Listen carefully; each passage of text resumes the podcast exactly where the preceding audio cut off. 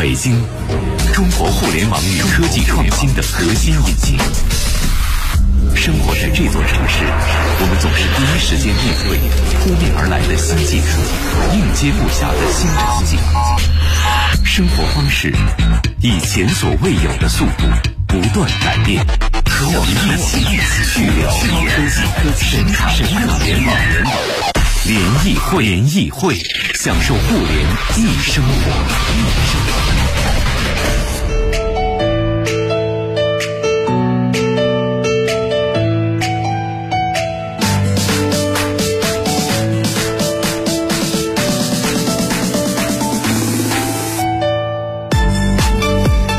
享受互联易生活，这里是联谊会，大家好，我是盛博。各位下午好，我是张琪。周一，我们和大家一起来聊聊一周的互联网热点啊。今天和大家来说说快手电商结婚。那个变成主播结婚，对主播结婚，对卖这个边结婚边卖货，他哎呀，七千万办了个婚礼，虽然他本人出来否认了哈，但是看了那个场面，真的跟一个明星演唱会一样，什么成龙、王力宏、张柏芝、邓紫棋全去了。嗯，虽然司仪是胡海泉，对，然后人家居然说这一场婚礼虽然花了好几千万，卖货卖了一个多亿，嗯。啊，加上上周啊，雕爷牛腩的雕爷发了一篇文章，我不知道大家有没有看到啊，就是滔天巨潮，新消费，对，就是看不懂了，现在大家这个。花钱买东西、卖东西的方式，今天我们和大家就这条新闻来聊一聊哈。所谓的新消费方式、新消费理念，哎呀，这个世界变化实在是太快。第二条，我们来和大家说说 OFO 啊，最近呢，这个我不知道大家手机里还留不留着 OFO 的，比如说微信公众号啊。啊，是不是还收藏着 OFO 的小程序啊？还有没有 OFO 的 APP 呀？那最近呢，OFO 的呃微信公众号推了一推了一条广告，就是一个英语培训班的，分分钟阅读量就突破了十万加啊！那大家这个由此看到是什么呢？第一，哎，据说微这个 OFO 在北京一天还有二十多万的骑行量，哎，第二就是 OFO 毕竟它还。就是虽然现在这个大家都说它快死了啊，但毕竟就像我刚刚说的这些媒介一样，它这些入口还有很多的用户在，所以现在呢，呃，据说戴威也在一步一步想办法，想把 OFO 从绝境中拯救出来。那目前主要用的手段就是借有它这么多的跟用户触达的渠道去做一些商务广告啊等等，能不能管用啊？OFO 能不能起死？回升，因为秋天又到了北京适合骑单车的季节了啊！这会不会是一个时机？第三条和大家来说说微信小程序最新公布的数据啊，微信小程序的用户已经达到了八亿四千万啊！但是用户能不能留得住？下一次能不能想起来接着用啊？这是一个关键。那今天呢，我们也和大家来说说微信小程序。我们也特别想，尤其是最后一条啊，各位朋友。嗯，大家方便的话，把你的那个微信打开之后下拉一下，我想看看大家常用的小程序都是什么。嗯，方便的话截一个屏给我们，我看看大家，咱们也看看大家常用的微信小程序都有哪。方便的话啊，如果你有那个不太方便让我们看见的微信小程序，也没关系。嗯，很难，对对对啊，不能让别人看到的微信小程序。嗯，你你们的微信小程序都是啥呀？来看一下我的。哎，我有中传校友。当时下的是，据说我们学校要那个刷刷那个校友卡才能进学校了。我下了一个，对我还有谁喝酒，就是那个喝酒的时候掷骰子玩的游戏，还有契约他们家糖果宝宝，我也有。通勤助手、历史上的今天、理财小算盘、地名片和。胖次工具箱怎么这么多啊？不知道，我拉下来，反正就是这么多啊。我是有个车友会的一个 A P P，还有 Keep 运动。你你不用 A P P 吗？为什么用小程序啊？我不知道，他就自己就就在我的这个小程序里面了啊。然后跟手表连接比较方便一些啊。然后呢，微信公众平台应老师，应老师是这个健身的啊。然后发票码、猫眼电影、微店谈一谈没了。啊，生活工作两个字儿呗。对对啊，大家可以把这截图发给我们看看啊。好，呃，再欢迎一下，今天我们的两位都是老朋友了啊。我们要欢迎社会化营销专家黑马良驹，欢迎黑马，你好。大家好，我是黑马良驹。哎，还有著名的自媒体观察员七月，欢迎七月，你好。大家好。哎，各位各位有什么想说的啊？欢迎呃跟我们一起来互动啊，都可以发到我们的微信公众平台“联谊会”，互联网的联，小写英文字母 E 和开会的会。好，先关注一下第一个吧。快手电商神话，主播结婚卖货一点三亿。我不知道大家北京的听友有没有听过这个辛巴或者辛巴这个我觉得，我觉得北京的朋友，大家想起来应该是那个辛巴，对，狮子王那个辛巴，然后并不是。对，真的，你去网上搜一下这个辛巴的这个带货的视频啊，包括他的一些东西，发现。他居然有这么多粉丝，带货能力超强，就是穿着爱马仕的东北小老弟，就大家想象一下，大概是那么一个形象。一定是那 H 的皮带扣特别大的。对对对对对对啊！就是你你看那个东西，你会觉得实力不允许。哎呦，这怎么就就是？哎呀，这怎 么这么外显了？对，这么 low。对，黑马把我们不好意思的说的话说出来，怎么 low？但是就是。就是被主流文化定义成 low 的这种这个快手主播，他最近办了一场婚礼，在八月十八号啊，而且就在哪儿？就在我们交通台办台庆，前两年办台庆的地方，奥体中心。奥体，这人家开，这人家婚礼是一场演唱会啊，谁来了？然后请了什么什么成龙、王力宏、张柏芝、邓紫棋，嗯，花了七千多万，他自己否认花了七千多万，那就是没到。可是他据说挣了一点三个亿。光请明星，明星出场费大概是六百八十万，对，一定能。挣，它是流水有三对流水对吧？流流水有一点三个亿，那也不得了啊！就是他的这种想法已经超出了我们正常人的这个认知了。就是他怎么能敢把婚礼做成一场这样的？是营销怎么能那么有钱呢？对不对啊？就上周雕爷也发了一篇文章，也瞬间就在朋友圈刷屏了。滔天巨浪，新消费的对新消费的滔天巨浪。什么喜茶呀、完美完美生、完美日记啊，对对对对，好多不知道的品牌一夜之间就火起来。对，那融资随随随便便就能买下，我们就这一轮的融资就能买一个家乐福。喜茶的一轮融资，对对对对，能买买那个。不是家乐福最近刚刚卖给苏宁嘛？就那个作价四十多个亿。对，喜茶的这一轮融资融了九十多个亿，也就是喜茶的一轮融资可以买俩家乐福。家乐福中国，大家都看不懂了。咱们四个可能不喝喜茶，不愿意排队一个小时，但是我从纽约回来的同学 到北京来，我 说，我我说我说我说你你喝什么呀？吃什么呀？我请你吃啊！北京的特产什么的，是不是想中国菜了？他说我要喝喜茶。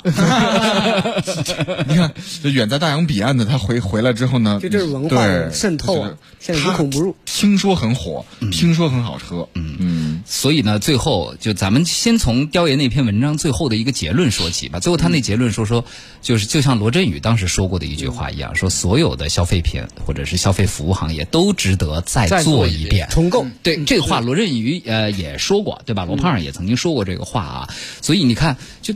看不懂，我不知道你们怎么来怎么来看这看不懂，以及这个看不懂的新消费趋势，未来会不会成为主流啊？呃，先请黑马说说吧，这个是你社会化营销专家擅长的东西啊，对啊，就是说。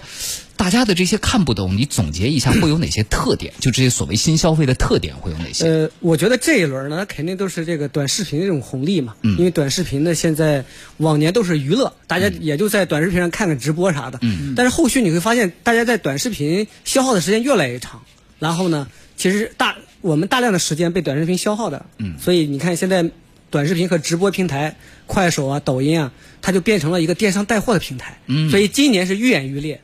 呃，这个是肯定是这种网红他们抓住了机会。嗯，这个网红呢，正好我我岳友他原来就是做这个微商啊，做这种相关的。嗯，所以他们这这对这个流量有天生的这种狼性。嗯，只要有流量，当然有有一批是比如快手什么原生频道起来的，但大部分可能就原来做淘宝。嗯，人家本来做的就很大了，本来就有钱了，或者说是原来做这个呃微商，他其实已经完成原始积累了。然后他他看到这个红利的时候，他就会花巨资杀进去。嗯，打个打个比方，那个新吧，因为，我对快手的电商还比较了解。原来我不知道这个人，但是呢，通过这件事，他就达到他的效果了。嗯，然后我了解这批人呢，他不光是他结婚，就是连儿子的这种满月酒啊，比如这个七月以后给给闺女摆满月酒，全都商业化。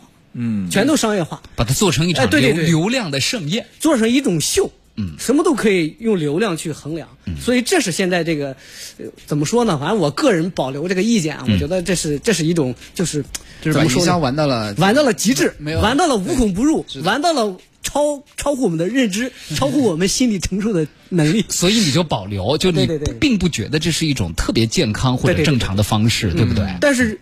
效果是起到了。他虽然是我觉得他卖货或者他这种其他这种收入，他肯定至少可以持平。然后呢，他不本身的这种这个粉丝涨了两百多万，这两百多万可可跟那个其他的两百多万都不一样，那以后转化率会很高的。嗯，所以你有两百多万在快手上就是很大的号了。嗯是。所以一千万就是头部大号了，所以他一下子从一个腰部或者什么一下变成一个头部，我觉得他这个还还是值得的。嗯呃，我觉得后续呢可能会有更多的这种跟跟随者。嗯，哎，我问你个问题啊，黑马，就他们为什么？就是你说这件事情对他们来说是一个冒险的尝试，还是说他们其实已经深谙中间的这个规律，按照他们所掌握的规律策划出来的一个事件？呃，我觉得他应该是有备而来，有备而来包括他能卖多少货，和花了多少钱，就背后都是有非常精密的对对对策划，，流量这种算包流量都已经计算好，包括他们就是富豪的朋友或者是土豪的朋友都是土豪，嗯。他有些人也会把自己的产品。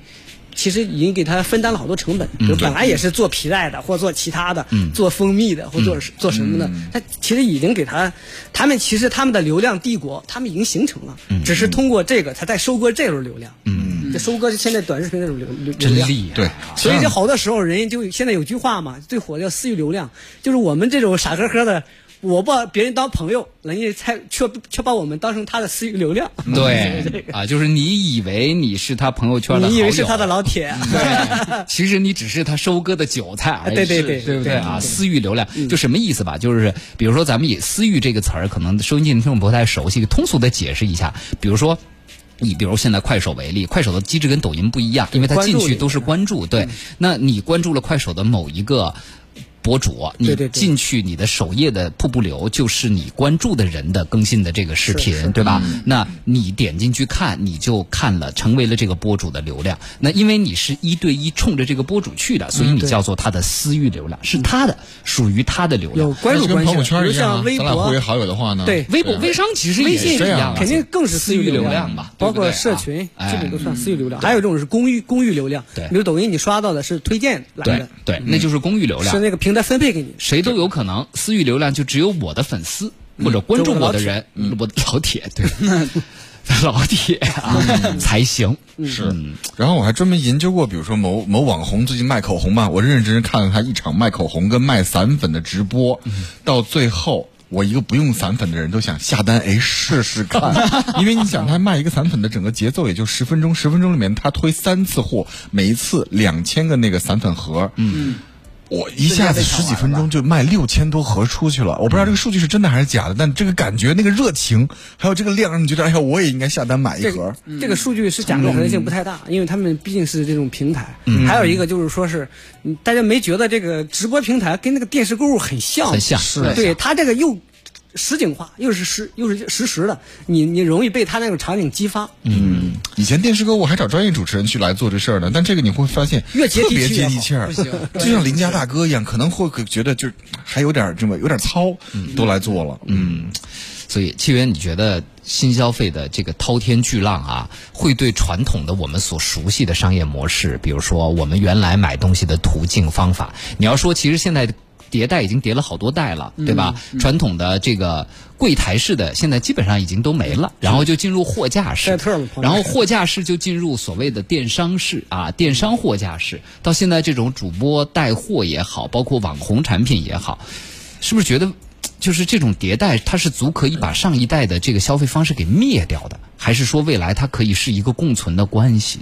其实短时间之内你想灭掉，其实是不可能的。就像我们回，我们也还还会去，就是到我们现在了，也还会去逛超市啊。嗯，其实很难灭掉，就是很多场景呢，它不会是一蹴而就的，可能是说对于新的人来说，他可能是有新的机会。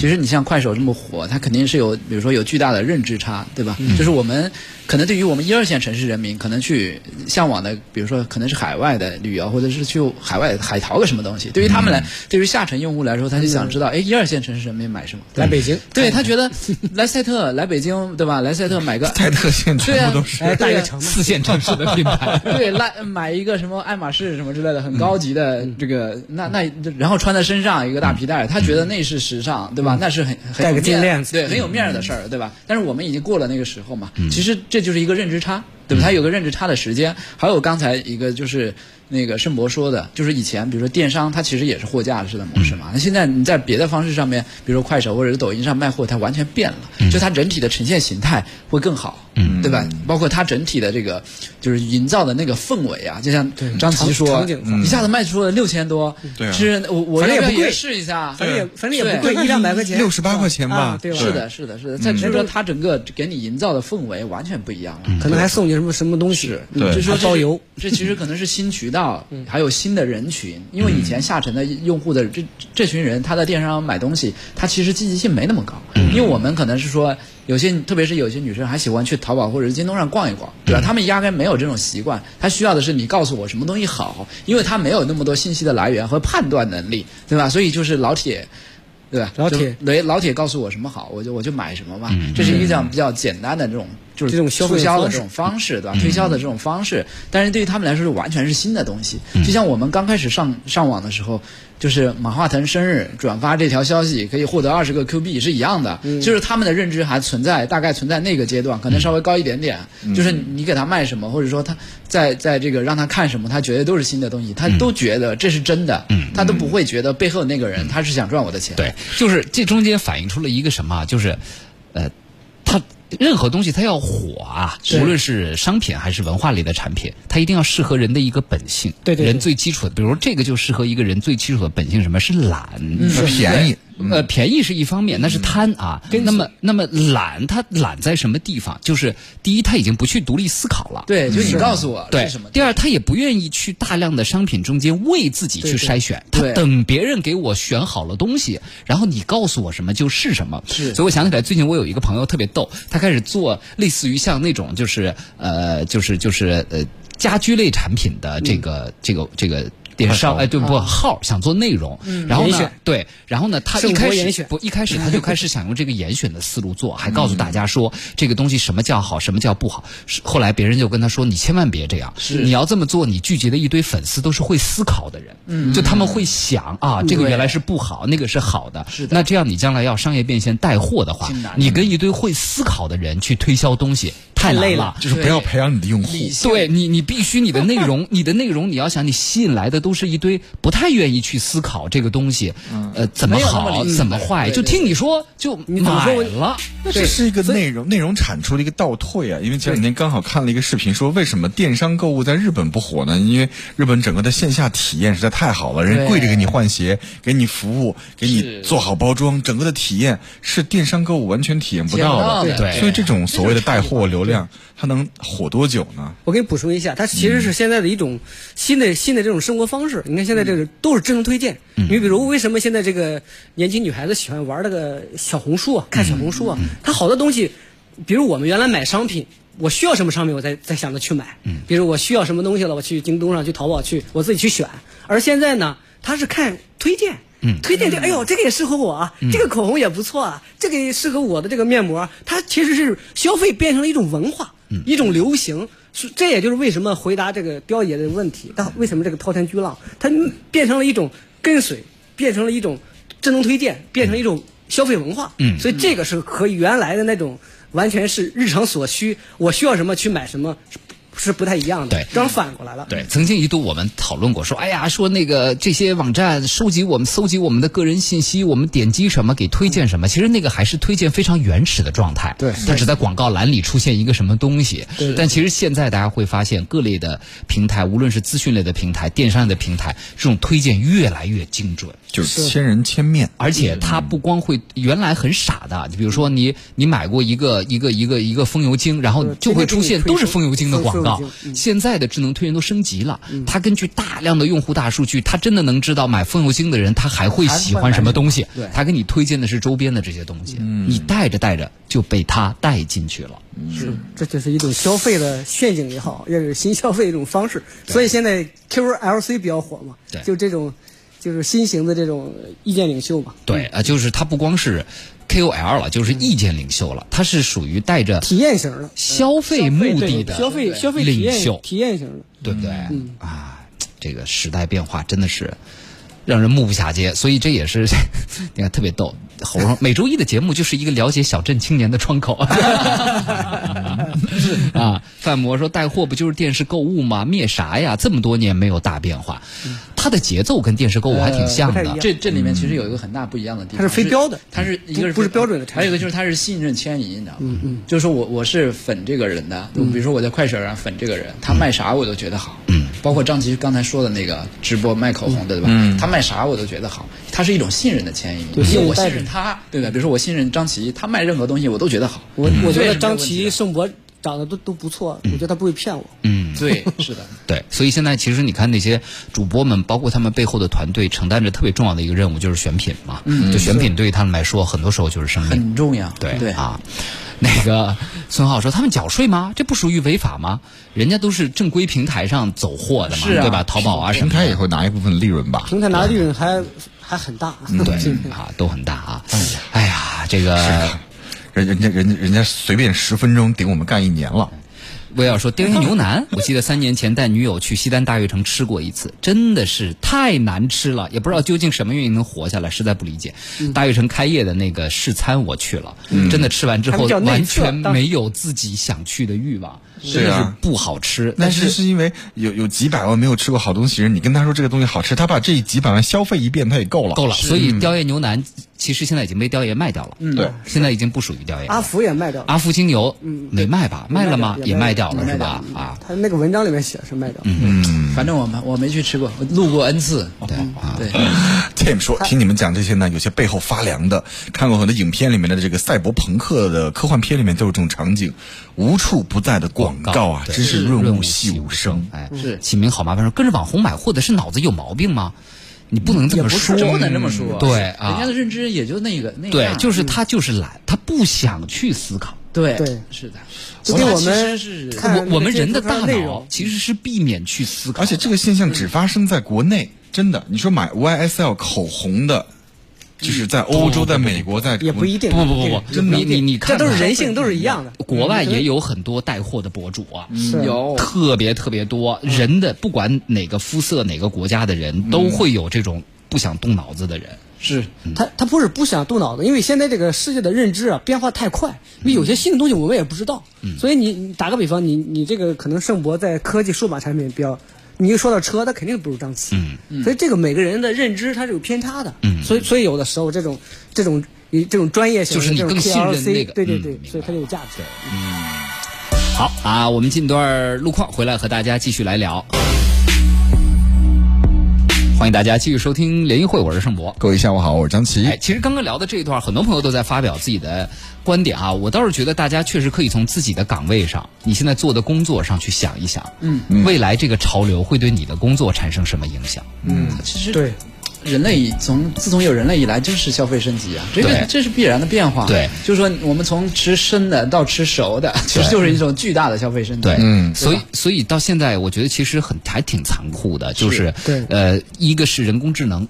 一个是新消费，这两样东西要替代掉很多原本的工作岗位。是所以，如果你还在这些工作岗位上，其实包括对吧？高速收费也好，你看麦当劳麦当劳点餐的对基本都用机器了，收货售货员点，就多多少少人工的岗位会被挤下来。银行挤下来之后，你还能干点什么？包括咱们媒体也是一样啊，对吧？现在广播广播这个媒体，也就是因为汽车的存在，很多人还在听。居家可能还有一些，但是更多的人，很多人现在家里有线电视都已经断了。就是在家就拿一个盒子看看东西，然后甚至连电视都不开。那天我做了一个视频小内容，说推荐电视，好多人下面的回复是：为什么还要买一个电视？为什么还看在还在看电视？对不对？啊，家里面大电视可能一年都开不了几次。玩游玩游戏，对，所以大家其实我觉得这一点上的危机感，我不知道二位怎么看。就很多人一想这个问题就会很焦虑，说不定哪一天我们的工作，我我的饭碗就被现在所谓的新消费、人工智能给砸掉了。你转身去卖电子产品，不一定比现在过得差。你转身去卖车，你确认咱俩真的能过得比现在好？我在中关村，我去，你在亚运村，花香，我们还可以一起吃个好像卖，二手车去。带货。对吧？啊，你看像契约现在打电话和进来黑马两个人就属于转型的比较早的。对是对不对啊？但是但是人家在大风浪里也有不容易的地方，是是大家都有不容易只见贼吃，我没见贼爱看。其实我觉得就是你不要做机械性的工作，基本上都还好了。嗯有你的创造力对偏创造性的，所以我一直都说，未来学文科的人可能会更有前景，嗯因为你你学理科，要不然就可能就学到很顶尖级的，别人很难替代你。对对对，要不然你这技术一被淘汰，比如说。这个机 AI 都已经会写程序了，你作为程序员你怎么办？对。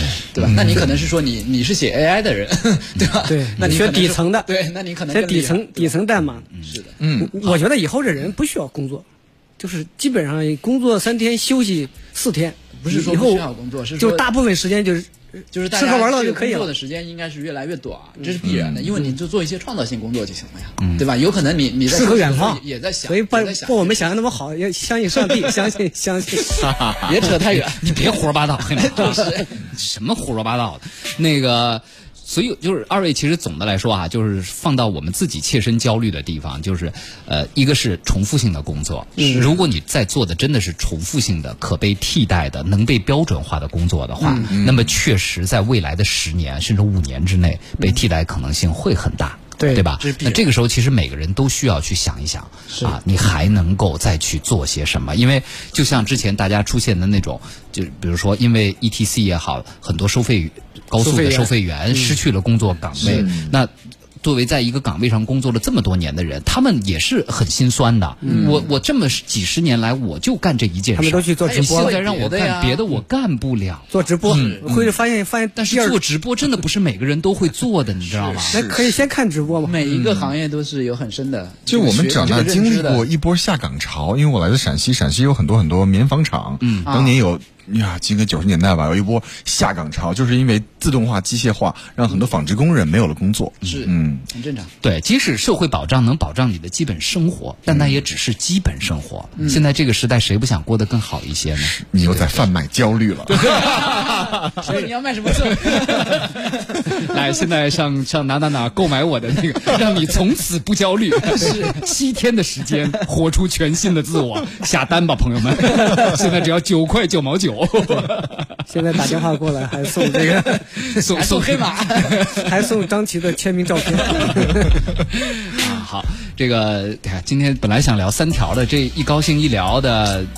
怎么办呢？没有时间了。没有时间了啊！这样，咱们把 OFO，因为 OFO 这个咱们挪到下周去聊啊。咱们先把小程序，因为最新发布的一个数据八点多亿，今天很多朋友也发来了自己的各类小程序啊，我们来看一看，然后请二位来说说小程序的这个趋势究竟是什么样的。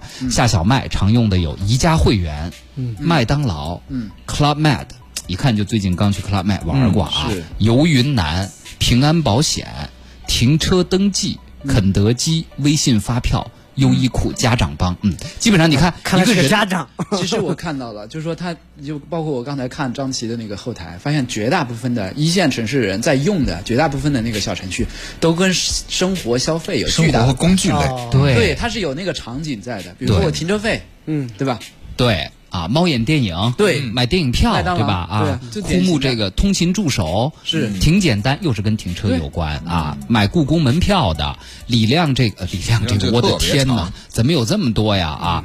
转账助手、麦当劳、韵达寄快递的，对吧？啊，就是其实这些功能原来 A P P 也都有，是，对，现在很多情况下小程序有替代 A P P 的这种趋势。对，张琪应该就下了卸载了很多 A P P 吧？对，但它就是快进快出，它不像 A P P 一样，我打开之后在里面停留，我想用的时候快进快出，这个是个小程序的问题。它就依托于超级 APP，嗯。主要依托于这个小程序主要本身是微信支付宝啊，对，嗯因为因为就是说我们互联网产品是分为两类的，一一类是 care time 嘛，就是就是我要消磨时间，还有一类是 save time，对吧？我就是要节节省时间。那小程序绝大部分的，刚才我们包括盛博念的，那么几乎所有的小程序都是一件事情，就是 save 间。Time，对。对吧？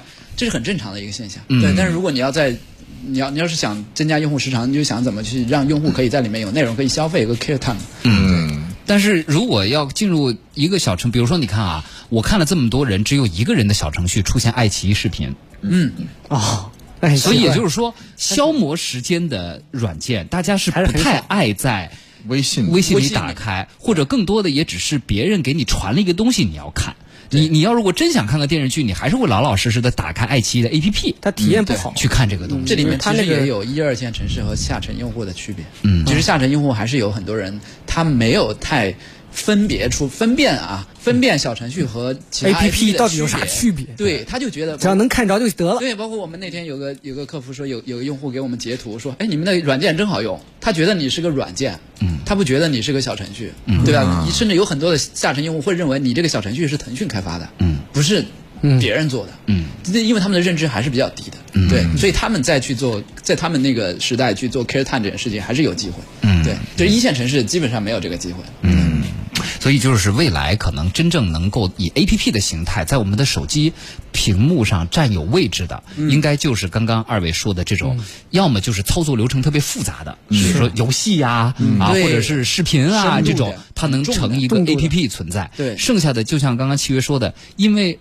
生活需求，大家又要方便快捷的解决问题的，对，那低工具属频性的工具属性，为了省时间的，很多都会集合到类似于微信和支付宝的小程序里来，因为对不它对？微信和支付宝支付打通，是。按照话说，支付宝有好多小程序，但是可能使用率更低一些了。呃，其实也不少，也不少也不少啊。就充电宝。好啊，下周一咱们来聊聊 OFO 的事儿，好不好啊？也再次感谢七月，谢谢黑马，我是盛博。我是张琪，接下来是行走天下。